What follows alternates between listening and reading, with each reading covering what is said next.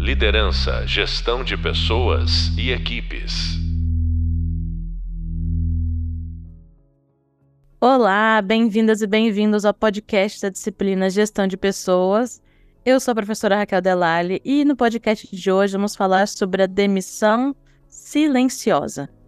E para falar sobre esse assunto, a minha convidada especial de hoje é a professora Tatiana Capelano. E eu quero entender é, essa perspectiva, né, colocar a demissão silenciosa em perspectiva para a gente falar sobre tanto a ótica do funcionário quanto a da própria liderança, que também pode demitir silenciosamente. Tatiana, seja bem-vinda ao podcast. Muito obrigada pelo convite aqui. Imagina, Raquel, eu que te agradeço. Obrigada pela participação, poder compartilhar um pouco aqui com você, seus alunos, a respeito desse tema, que especificamente é demissão silenciosa, vamos dizer que é um, um termo relativamente recente, né? Mas desengajamento, que eu acho que é o grande sinônimo da demissão silenciosa, ele é algo que a gente busca estudar aí há muito tempo, né? Então, fico super feliz de estar aqui para poder compartilhar com vocês um pouco sobre Bom, isso. Ótimo. Inclusive, conta pra gente, Tatiana, um pouco sobre o teu trabalho, sobre os teus estudos e pesquisa. Bom, bom, eu sou uma profissional de comunicação social e dou aula é, também há muitos anos.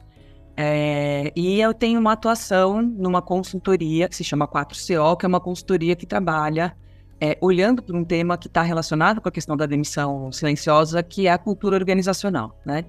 É, dentro dessa consultoria há muitos anos eu desenvolvo muitas pesquisas é, para fazer avaliação da cultura organizacional e conseguir apoiar as empresas nesse processo de manejar né, esse comportamento do comportamento do grupo de empregados.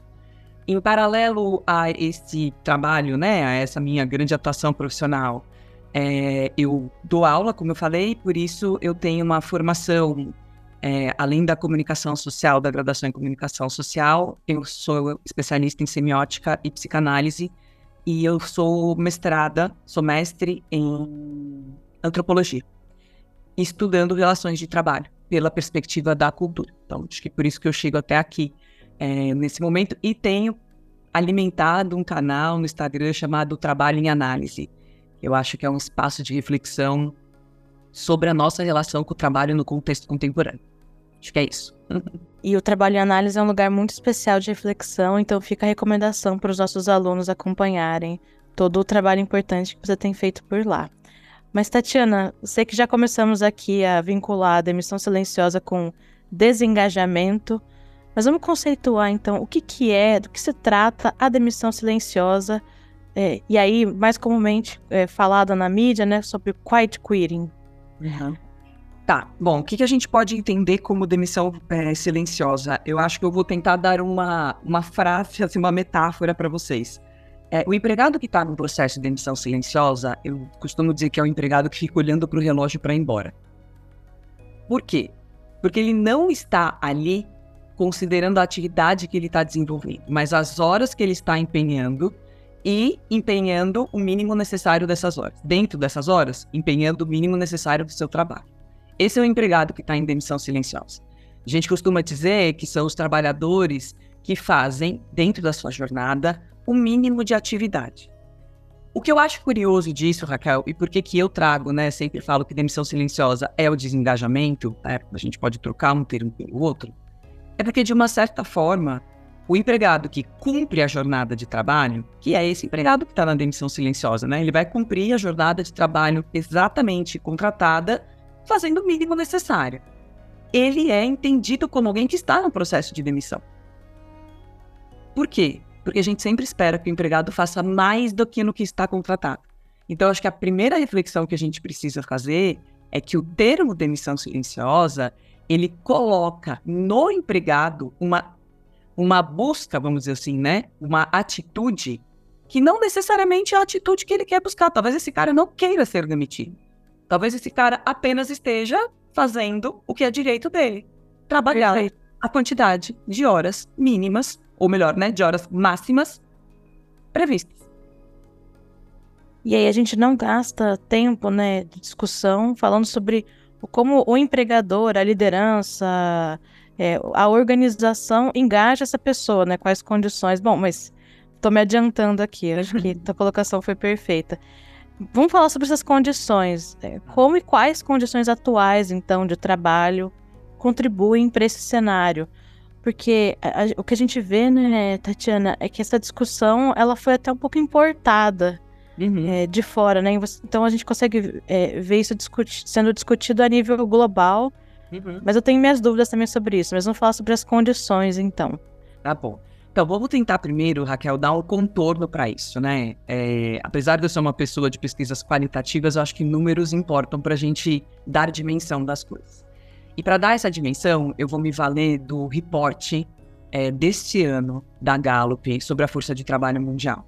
Aí, para os teus alunos que estão escutando a gente, é, esse é um reporte que a Gallup faz anualmente desde 2009, avaliando de que maneira a força de trabalho mundial está engajada ou não, né, em seus trabalhos no mundo inteiro, tá? O reporte desse ano, ele traz um dado que eu acho que é bastante interessante. Ele vai dizer para nós que a gente está num momento de engajamento recorde da força de trabalho mundial. E eles trazem esse número. O engajamento recorde é de 23%. O número de empregados que estão engajados. O que é empregado engajado? É o que topa ir além, né? É o que se dispõe a fazer mais, é o que é, acredita né, nas metas da organização, vê o propósito do seu trabalho. Tá bom. Por que, que eu estou trazendo esse número? Para a gente fazer o contraponto do desengajamento. E o reporte da Gallup, ele traz o número de 59% da força de trabalho, quase 60%, gente, em um processo que eles chamam de demissão voluntária. Eles se valem desse termo. Para falar desse grupo de empregados, 60% da força de trabalho mundial, para falar sobre esses empregados que, como eu brinquei, né, ficam olhando no relógio, colocam um mínimo de esforço na sua atividade, que estão psicologicamente desconectados dos seus empregadores, então, obviamente, eles são menos produtíveis. E também é um grupo de trabalho, aponta o Gallup, muito mais suscetível a passar por estresse e por burnout, exatamente por não perceber ou não conseguir enxergar é, uma razão na sua atividade. É o que a gente chama há muitos anos, pela perspectiva de um estudioso norte-americano marxista que já faleceu, chamado David Graeber. Graeber escreveu há mais de uma década um livro chamado The Bullshit Jobs. E o que, que ele define como esse The Bullshit Jobs? Ele define como o trabalho que não tem valor social. Então vejam, quando você me pergunta o que, que as organizações né, fazem ou não fazem em relação a isso? Eu acho que para além daquilo que as organizações podem fazer para ajudar o empregado a perceber sentido no seu trabalho, existe um desgaste da relação de trabalho ligado ao modelo econômico que a gente vive. Porque esse modelo econômico, ele pede de nós, ele pede da sociedade uma série de trabalhos que não têm valor social, que não contribui para a riqueza da humanidade, não riqueza financeira, mas para o próprio desenvolvimento da, da sociedade. E isso é empobrecedor para a psique desse trabalhador. Você fazer a mesma coisa, e veja, Raquel, historicamente, se a gente olha para trás, a gente, quando eu falo, ah, o trabalhador que faz um trabalho repetitivo, é, processual e fragmentado, a gente vai direto na nossa cabeça buscar uma imagem que é a imagem de tempos modernos de Chaplin. Só que uhum. esse trabalhador fragmentado, trabalho processual, psiquicamente empobrecido, ele está, em sua maioria, em atividades administrativas hoje em dia. Porque o cara que trabalha no escritório hoje em dia, ele preenche planilha, ele responde e-mail e participa de reuniões inúteis em 90% do seu tempo. Isso por si é desengajador. Esta atividade por si é desengajadora. Então, claro, tem uma, uma, uma é, um esforço possível da organização para ajudar o empregado a perceber sentido no trabalho? Sim, tem e é possível. Porém, existe uma realidade que é a realidade da atividade produtiva do sistema econômico que a gente vive. E ela é bastante empobrecedora para nossa psique. Tatiana, eu gosto muito quando você amplia a conversa, então, para abarcar o contexto.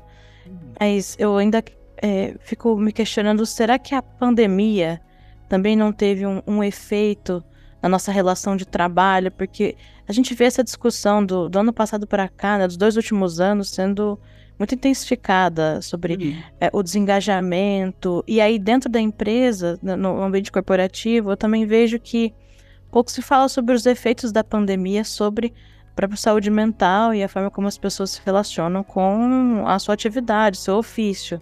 Como que uhum. você enxerga isso?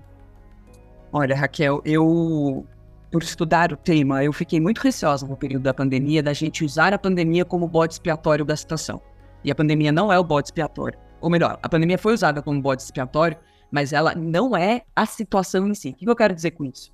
Estudo sobre sofrimento no trabalho e entendimento sobre sofrimento no trabalho existe desde a década de 80, né? O primeiro grande livro publicado sobre isso foi em 1980 na França pelo Christophe Dejour, um livro que chama... Uh -huh. Exato, A Loucura do Trabalho. a Loucura né? do Trabalho, perfeito. Esse livro chega no Brasil em 87. Então, o que eu quero dizer com isso? O Dejour, no livro, ele olhou para os trabalhadores da área produtiva, né, das indústrias na França. Por quê? Porque o sofrimento psíquico relacionado ao trabalho, conceitualmente, ele é histórico e também ele sempre esteve ligado às atividades de linha de produção. Só que isso veio agravando ao longo do tempo para todas as outras atividades. É tanto esse número que também esse reporte da Gallup, e eu vou me valer dele porque é o estudo mais recente que a gente tem sobre isso. Esse reporte da Gallup mostra que a gente chegou nesse nível é, é, global máximo, né, histórico aí de engajamento, ao mesmo tempo que a gente chegou também na marca recorde sobre estresse. Né? Então, trabalhadores que declaram para a Gallup que no dia anterior viveram um dia de trabalho altamente estressante é da ordem de 44% da força mundial. A gente está falando quase de metade das pessoas vivendo sobre estresse. Então, a pandemia, ela, eu diria que a pandemia jogou luz sobre essa questão, principalmente porque os trabalhadores administrativos, o que a gente conceitualmente chama lá do white collar, esses caras que caíram nesse lugar de entendimento de que eles também sofrem. Porque antes, gente, o sofrimento estava lá no outro prédio, lá no prédio do, do peão. Estava lá na outra unidade, lá, lá onde a gente produz o nosso pneu. A gente não olhava esse sofrimento de perto como a gente passou a olhar na pandemia. Então, sim, a pandemia joga luz sobre o tema. Ela não é a causa disso. Ela é só uma. Ela, ela é só uma triste metáfora, na minha opinião. A gente tem sofrimento no trabalho historicamente sendo estudado, né? Historicamente, pelo menos aí desde a década de 60 sendo observado, 70 sendo observado e estudado. Então, a situação que a gente vive hoje, ela não é um reflexo dos dois anos, três anos de, de pandemia, de confinamento. Ela é um reflexo de um desgaste do modelo de trabalho que o nosso sistema econômico pede. Porque a gente está falando do trabalho aqui, Raquel, na perspectiva da atividade de produção. Porque existem vários outros trabalhos que a gente não reconhece e não valoriza dentro desse modelo econômico que a gente vive.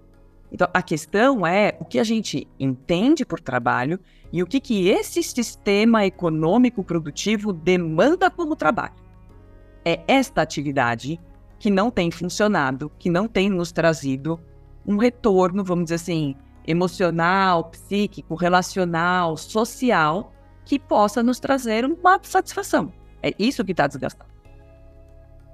Perfeito, acho que foi um, um ótimo contexto e você me fez até lembrar das discussões dos últimos anos também, como a gente classificou os próprios trabalhadores, né, de essenciais e não essenciais. No fim, o sofrimento, ele é compartilhado.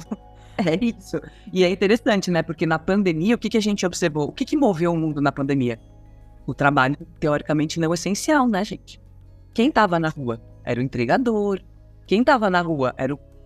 Olha, é, alguns setores, né? Logística, é, fábricas que tiveram que trabalhar na pandemia na intensidade que trabalharam sofreram demais, que são os trabalhadores que a gente diz que não são os trabalhadores essenciais. É curioso observar o que, que o que, que a nossa cultura nomeia por trabalho essencial e quem de fato na pandemia estava trabalhando e quem estava em casa.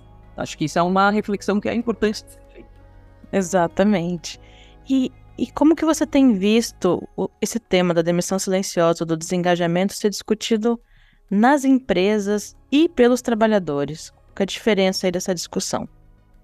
Olha, eu concordo com você que a gente importou o tema, né? Ele surgiu ali é, numa acho que a primeira reportagem que a gente viu aqui no Brasil sobre isso foi uma reportagem da, da BBC, é, importando essa lógica, né, trazendo para cá. Eu acho que, assim, do lado dos trabalhadores, é, eu acho que ele, que, que o, o, assunto em si, ele é quase como uma ironia, né? É, acho que os empregados, eles compreenderam o que é, né, a, a proposição da demissão silenciosa, assim, o que, aquilo que ela se refere. Acho que eles se percebem dentro disso. Eu acho que a gente não pode é, negar o aumento enorme de perfis em redes sociais que fazem é, um trabalho né, de ironizar o contexto corporativo, ironizar o contexto das relações de trabalho. Cada dia surge, né, aí uma, uma nova Miranda, né, que eu acho que é a grande, a primeira grande é, uhum. é, perfil a falar sobre isso é o da Miranda, mas tem N Mirandas hoje em dia. Não é só meme, né? Mas o meme é sintomático demais. É isso, né? Ele é um sintoma da cultura e da sociedade que a gente está vivendo. Então, é, o que, que eu quero dizer com isso? O trabalhador se viu nisso, ele se vê nisso, porque ele se reconhece nesse lugar. Porque ele se reconhece, na maioria das vezes, desengajados. Então, eu costumo brincar que existe uma, uma guerra imaginária que é entre né, esses influenciadores que ironizam o mundo do trabalho e do, lado, do outro lado, os coaches pró-produtividade que vão falar pra gente os absurdos de nenhuma, é, nenhuma miséria é, sobrevive a 18 horas, 16 horas de trabalho por dia, como recentemente uma dessas criaturas falou. Então, eu acho que o empregado se vê nisso. Por quê? Porque as pessoas estão cansadas. Porque se elas não estivessem cansadas, desengajadas ou nesse movimento de fazer o mínimo, a gente não teria fenômenos como Mirandas e tantas outras é, acontecendo nas redes sociais. Do lado das empresas, Raquel, honestamente, eu não vejo uma discussão a respeito disso. O que eu vejo é o tema do engajamento ir à mesa das altas diretorias uma vez por ano, reflexo de pesquisas de clima ou mecanismos de avaliação semelhantes, tá? Não acho que existe uma preocupação sistemática é, em relação a isso. O que eu acho que existe é o entendimento de que engajamento é importante, porque engajamento realmente ele, ele representa ganho financeiro, né, para a empresa. Esse, vou fazer um parêntese aqui, né? Esse reporte desse ano da Gallup, ele é muito interessante a forma como eles trazem é, a premissa de estudo do reporte. Então, o que, que eles vão, vão partir, de onde eles partem a reflexão? Eles vão falar, olha, a economia mundial vem é, diminuindo o produto interno bruto, né? E a diminuição do produto interno bruto global é um baita do problema. E aí eles se perguntam, tá bom, né? O que que é, é o que que a gente tem como consequência, né? Ou melhor, como causa desse, dessa diminuição do produto interno bruto? Aí eles vão falar, olha, a gente consegue mapear que o baixo engajamento da força de trabalho, historicamente, ele tem um impacto de cerca de 8,8 trilhões de dólares Raquel, eu não sou de economia, eu não sei nem quantos zeros cabem no. Uhum. Difícil, né? Dimensionar. Né? 8,8 trilhões de dólares em 2022. É o que o Gallup define como reflexo dessa força de trabalho desengajada. Porque, olha, eu falei para vocês lá no começo, né? A gente tem um engajamento é, histórico de ordem de 23%, um uma demissão, um desengajamento, que é esse processo da demissão voluntária de 59, e o que eles chamam de ativamente desengajados, que aí é o cara que faz o movimento contra. Porque quem está em demissão silenciosa, no entendimento da Gallup, é aquele cara que tá bom, ele vai conforme a maré. Né? Ele não atrapalha, sabe aquela coisa que nossas avós e mães falavam? Ah, se não ajuda, não atrapalha? É mais ou menos Sei. isso. Tá? O o que o Gallup mapeia como ativamente desengajado, que é 18% da força, de, da força de trabalho mundial, é muita coisa. São trabalhadores que têm atitude contra, que boicotam. Esse cara ele faz um movimento contra. É muita gente, 18%, tá? Então, o que, que eu acho interessante, né, da gente olhar para tudo isso? As organizações não olham para esse tema nesta complexidade, nessa profundidade. E o Gallup vem trazer esse número para falar, cara, esses 8,8 trilhões de dólares que estão sendo perdidos, eles poderiam é, estar na mesa, vamos dizer assim, né? Eles poderiam estar dentro do sistema econômico se a gente tivesse uma força de trabalho mais engajada. A gente teria cerca de 9%, né? Eles falam que esse 8,8 trilhões de dólares é 9% do produto interno bruto global. Então a gente poderia aumentar esse produto global, né? Interno bruto global em 9% com uma força de trabalho mais engajada. E aí eles vêm, tá bom. Qual é a saída para uma força de trabalho mais engajada? E eles vão ser taxativos em dizer que é uma liderança bem capacitada. Aí eu acho que a gente chega num lugar que as organizações discutem. Altíssimas lideranças costumam ter queixas bastante sistemáticas e contundentes a respeito das médias lideranças.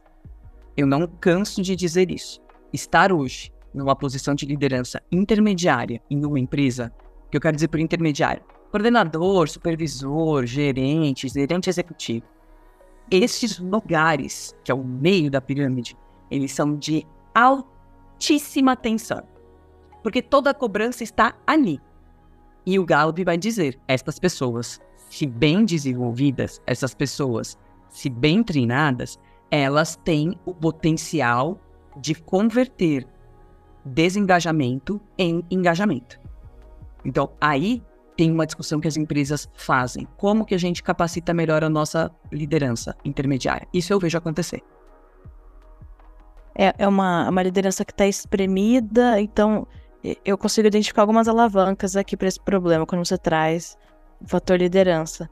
É melhorar, talvez, as condições dessa própria liderança que está espremida no, no meio dessa pirâmide, como você bem coloca, e capacitá-la. Então, vou já pegar o gancho para minha próxima pergunta, que é justamente para a gente inverter a lógica da demissão silenciosa e pensar no papel dessa liderança no desengajamento. Que o que eu vejo também, é, Tatiana, nas organizações é que existe essa demissão silenciosa que é feita por parte do empregador, na verdade, pelo chefe, pelo claro. líder que negligencia o desenvolvimento do funcionário e a situação toda ela acaba virando uma profecia autorrealizável. Até na, você vai diminuindo o contato com, com esse liderado, você não dá o feedback, você não, não se dispõe né, a, a desenvolver essa pessoa, ajudá-la a se, a se desenvolver. E aí isso acaba se, se autorrealizando na medida que você olha, realmente essa pessoa ela não, não tá performando, e aí ela comete uma situação de erros e tá vendo, sabia, é, eu, eu tava certo, ela realmente não, não se desenvolveu, e aí agora alguém vai ter que tomar uma decisão, ou é a própria pessoa, ou é, é o empregador aqui. Como que você vê essa questão da demissão silenciosa feita por parte do empregador? Uhum. Eu concordo plenamente com o que você está colocando, Raquel, e eu sempre é, sugiro, né, para quem é, quer olhar para essa questão do sofrimento do trabalho, demissão silenciosa, enfim, a gente precisa entender a relação de trabalho como qualquer outra relação. Você pode estar numa relação amorosa e você consegue fazer com que o outro se separe de você, mesmo que você que queira fazer essa separação, mas você não quer assumir a responsabilidade por isso. Então, isso acontece dentro das organizações demais. Eu não vou demitir o empregado. Às vezes, tem empresas que têm política de não demitir, né? Tacitamente colocada. Então, não se demite porque demissão é custo, mas você, como líder, vai fazer por onde desgastar essa relação para provocar que o outro se demita. Isso é muito comum e o líder consegue fazer isso muito tranquilamente. Não colocar a pessoa nos melhores projetos, né? Deixar a pessoa de fora de grandes decisões ou dar tarefas a mais para a pessoa realmente se sobrecarregar. A gente tem que, é, eu acho que assim, eu, eu faço dois movimentos quando eu penso nessa liderança intermediária, Raquel. Eu acho que primeiro a gente tem que ter um movimento de acolhimento e de entender que estes caras e estas mulheres também estão cansados, estressados, burnoutados e etc. Não é fácil estar nesse lugar. A organização cobra deles um milagre. Eu costumo dizer que as empresas dão para a liderança intermediária uma colher e, pe e pedem que eles construam um navio. Não vai sair, né, gente? Não vai sair, muito menos no tempo desejado. Gosto então, dessa metáfora. Dão uma colher e pedem para construir um navio. Construir um navio. É isso. Por quê? Porque não tem recurso, porque não tem equipe, porque não pode comprar sistema, porque isso, porque não, porque não, porque não, mas você tem que fazer um navio, cara. Então você tá querendo coisa impossível, né? Então, ao mesmo tempo que eu acolho muito essa liderança intermediária, porque eu enxergo eles como trabalhadores também, e aí eu acho que é o pulo do gato para eles. Tira um pouco a camisa só de líder Põe a camisa de trabalhador, porque você é um trabalhador assalariado como todos os outros, né? Ao mesmo tempo, a gente não pode perder de perspectiva que a posição de liderança te dá um poder que você vai usar da sua perversão natural para exercê-lo. E aí, o que eu estava dizendo, afastar o cara, não colocar nos principais projetos, sobrecarregar de trabalho, etc, etc, é uma pequena perversão que você vai fazer. Uma pequena ameaça velada que você pode dizer que eu ouvi isso ontem de um rapaz que se tornou coordenador numa grande empresa de seguros nacional recentemente. E ele falou que virou para o analista dele e falou assim: o analista dele virou para ele e falou assim: Ah, é, eu achei que eu ia ficar ou eu ia aparecer em tal situação e tal fora, em quem foi foi você. Aí ele respondeu: Então, mas o seu. É, é, quem tem que perceber você brilhar sou eu, não é a instância acima de mim. Porque se eu não reconhecer o seu brilho, você não será promovido. Então, vejam, é uma perversão que esse cara tá fazendo com o funcionário de dizer, ó, oh, a tua promoção ou a tua demissão depende de mim, né? Então, eu tenho uma sensação que essa liderança, ela é, de fato precisa ser melhor é, acolhida, mas também melhor entendida, né? Que são esses dois mundos que eu te coloco. E aí, vou me valer também de um pouco dos números recentes que eu vi desse, desse relatório da Gallup, né? O desenvolvimento da liderança, aponta o Gallup para nós, em até 18 meses após a capacitação, pode mudar o patamar de engajamento entre 10% e 22%. Patamar de engajamento do seu time.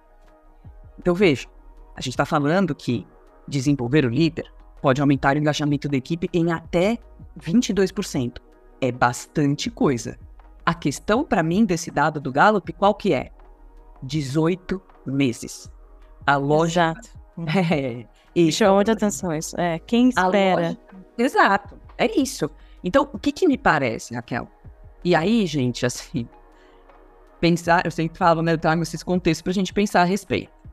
A lógica do sistema econômico que a gente vive hoje, que a gente nem pode denominar como um sistema capitalista, a gente já passou, vamos dizer, desse estágio, ela é uma lógica permeada por um imediatismo, por um frisson, vamos dizer assim, das bolsas de, va de valores e dos investimentos que transitam liquidamente sobre o mundo, para trazer um pouco do conceito do Bauman, né?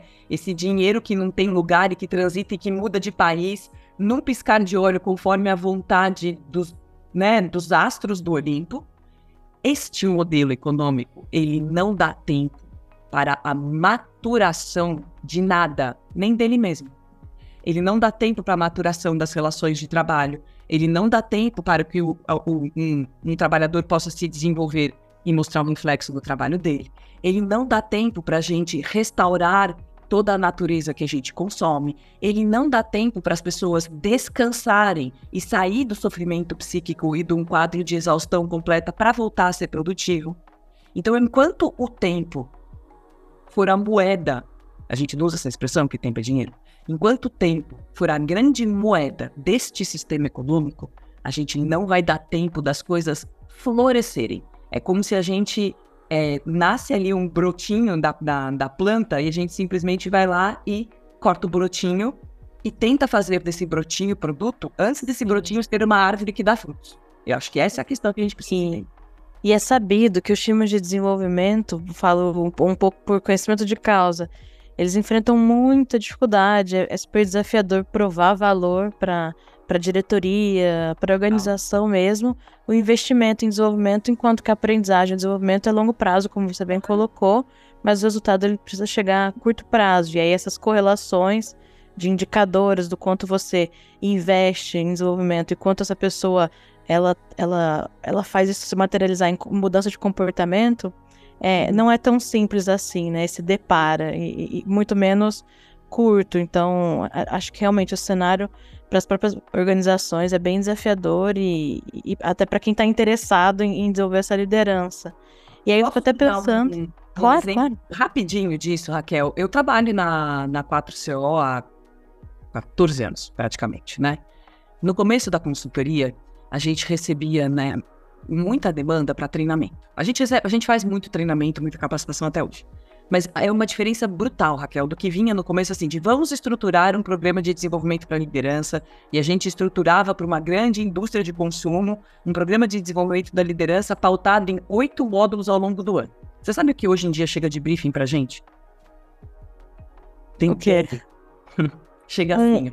Um, uma semana, uma imersão. Não. Chega assim, a gente quer fazer um treinamento para liderança de quatro horas. Aí eu falo, então você não quer fazer um treinamento, você quer fazer uma sensibilização sobre o tema. Porque você não vai capacitar ninguém em quatro horas. Sensibilização, e olha lá, exatamente. Né? Então, o que, que eu quero te mostrar com isso? De novo, este modelo de sistema econômico, ele usa a moeda do, te do tempo, porque é a moeda que se né, pauta a produção. Ele usa a moeda do tempo como consumo. E aí a gente está matando na raiz toda a possibilidade de mudança que a gente tem. Não é um absurdo esperar 18 meses para ter retorno de um investimento de treinamento. Não é. É o que você falou, aprendizado. E olha que incoerente, né? Porque ó, eu nem tinha pensado nisso, me veio esse insight agora. Ouço muito dos últimos anos para cá a ideia do lifelong learning. Perfeito, romantizada, Roberta. É, pois é lifelong learning, pero o long é quatro horas de treinamento. Ah, gente, não dá, né? o mundo corporativo, eu, eu, digo que é o berço das incoerências entre o que fala e o que pratica, né? E o Move Fast, Break Things do, do Facebook, essa, essa ideia de, de você reagir rápido, ajustar o plano, a rota rapidamente para ir testando e melhorando, para alcançar resultados né, é, extraordinários e tudo mais ele, ele também deu uma calcificada nessa, nessa nossa relação ruim com o tempo, né, nas organizações. Uhum. E isso para aprendizado realmente é muito nocivo. Eu também nunca tinha pensado por essa lógica. Agora, o, o lifelong learning ele me incomoda um pouco como a gente leva essa discussão, sim. Quando a gente fala sobre transformação do trabalho, né, a ideia de que as, as profissões mesmo vão se transformar. E acho que isso também se impõe na, na, coisa do, do engajamento, né, Tatiana? Quando você fala que são 18 meses, então, para que esse resultado no engajamento ele, ele venha acontecer. Se as próprias profissões estão se modificando com tanta velocidade, né, é, e, a, e a organização ela modifica a sua própria estrutura, como que você vai manter uma, uma, mesma pessoa, a mesma liderança por 18 meses num, claro. num cargo? Em, muitos, em muitas corporações isso já é as pessoas vão dar risada. Putz, eu vou ficar o quê? Mais de um ano num lugar só será, sabe? Do contexto onde eu venho, da, das experiências profissionais que eu tive.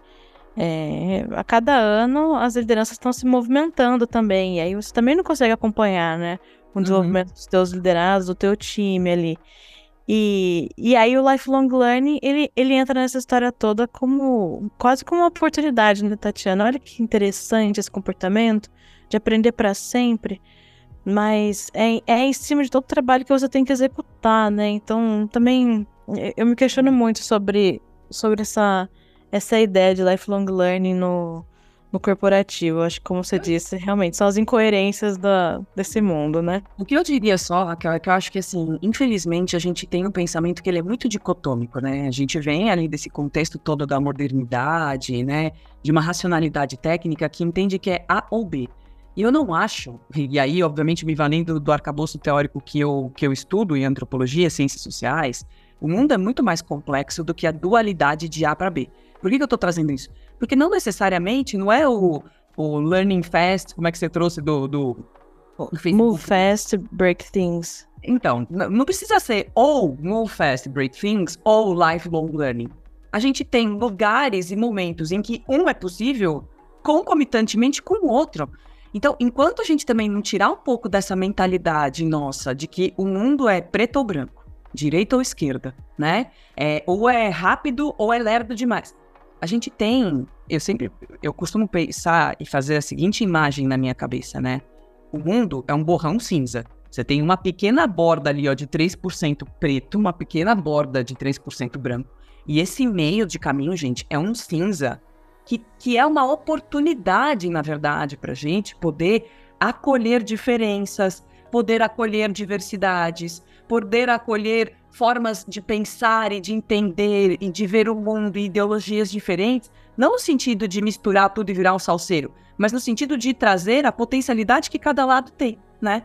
Então, eu acho que as empresas, elas não precisam fazer opções sempre tão é, é, maquiavélicas, né? É A ou B. Puta, cara, entre 8 e 80, se eu sei ainda fazer conta, que é pouco, são 72 possibilidades pelo que me constam. Não é possível que a gente não pode tirar entre as 72, uma. Eu tenho que estar sempre no 8 ou no 80. Isso é muito ruim. Tatiana, poderia ficar mais horas aqui conversando com você sobre isso, mas infelizmente a gente precisa acabar o nosso papo e eu queria muito te ouvir em relação às suas considerações finais mesmo aqui para fechar a nossa conversa. É, o que, que, você pensa sobre próximos passos é, na tentativa de falar sobre essas contramedidas, sobre essas coisas que vão remediar um pouco o desengajamento no mundo do trabalho? É, dá sua mensagem final para os nossos ouvintes. Olha, Raquel, eu costumo dizer o seguinte: é, a gente pode ser mais simples na relação de trabalho, mais pragmático na relação de trabalho. Eu não estou dizendo cair nessa lógica cartesiana que eu falei anteriormente, tá? O que eu quero dizer com mais pragmático? A relação de trabalho é uma relação que pressupõe que um determinado, é, uma determinada entidade remunere uma pessoa pelo trabalho realizado. Na minha opinião, se a gente não discutir salário justo, a gente não vai reverter a questão do desengajamento. No final das contas, o empregado ele tem que ter uma percepção, e isso é altamente subjetivo, cada um vai ter uma, de que aquilo que ele ganha é justo pelo trabalho que ele entrega. Se a gente tiver uma discussão séria sobre salário digno e uma discussão séria sobre a cultura das organizações, no sentido da gente entender que a cultura da organização não é o que a gente fala, mas é o que a organização vive. E entender que dentro disso, todos esses discursos, lifelong learning, é, reconhecimento para todos, a gente cuida de você, isso não se concretiza. Se a gente não encaminhar duas discussões sérias sobre isso e a gente ter uma relação mais pragmática que é, eu vou te pagar um salário digno para você me entregar este trabalho. Além disso, o que eu te entrego de ambiência. Eu não gosto de falar de clima organizacional, porque clima, porque nem São Paulo, acordou calor e já tá começando a chover, né? É, é muito, é, não dá. Então vamos falar de ambiência. O que eu te entrego de ambiência aqui é uma oportunidade de reconhecimento de uma em um milhão. Não vou ficar prometendo que você vai ser reconhecido e vai ganhar um cargo, porque você não vai, porque não tem na estrutura hierárquica lugar para todo mundo. Então a gente precisa tirar, na minha opinião, essa afetação do discurso organizacional tirar essa essa romantização que a gente fez a respeito do trabalho e entender que trabalho é trabalho, trabalho é sofrimento, trabalho é desgaste. E por isso eu vou te remunerar decentemente, porque você vai se desgastar nesse processo. Então, meu ponto é salário digno e discussão sobre o que de fato na cultura, né, nessa ambiência da organização pode ser concretizado para a vivência do empregado, isso precisa acontecer de uma forma adulta. Chega de achar que o trabalhador é um tonto, que não tem acesso à informação e que é fácil manipulá-lo. Não é. É fácil boicotá-lo, é fácil fazer algum monte de coisa, mas manipular não é. A informação está aí. Então eu acho que é por aí que a gente deveria é, conduzir uma discussão para que esse engajamento de fato aconteça. Tatiana, que presente te ouvir sobre esse tema. Muito feliz com, com esse papo. Obrigada demais por ter aceitado o nosso convite aqui. De forma nenhuma, gente. Eu que agradeço. Eu sou uma amante do tema. Eu gosto de falar sobre isso. E acho que é importante a gente promover a discussão. Então, eu agradeço muitíssimo a oportunidade de promover um pouco de discussão com alunos que estão no seu curso aí pensando essa questão da gestão né, das organizações, porque é um lugar de grande responsabilidade. E não é um lugar, na minha opinião, que deveria tomar decisão olhando para a planilha, sentado em uma cadeira confortável debaixo do ar-condicionado, porque essa não é a realidade do trabalho. A realidade do trabalho não é sala com cadeira confortável e ar-condicionado na cabeça e cafezinho servido na mesa. Nespresso no canto da. Não é. Isso é, isso é a exceção da exceção da exceção da exceção. Então, eu acho que bons gestores, eles precisam compreender a realidade do trabalho em sua multiplicidade. Pensar sobre todas essas questões que são subjetivas, psíquicas, comportamentais, sociais, contexto econômico e tudo mais. Então fica o convite aqui para os nossos alunos que são líderes, que estão se formando, um convite para vocês é, continuarem se desenvolvendo, porque vocês mexem ponteiro sim, engajamento, e podem fazer a diferença na vida de muita gente aqui. E esse foi o podcast Demissão Silenciosa com a professora Raquel Delali, professora Tatiana Capelano. Lembrando que toda essa conversa é ampliada no Hub Visual e Leitura, com todas as referências da nossa disciplina, inclusive sobre o reporte da Gallup de 2023. Obrigada pela atenção até aqui. Espero que as nossas conversas tenham gerado insights práticos que te ajudem nessa missão honrosa que é liderar pessoas. Até breve.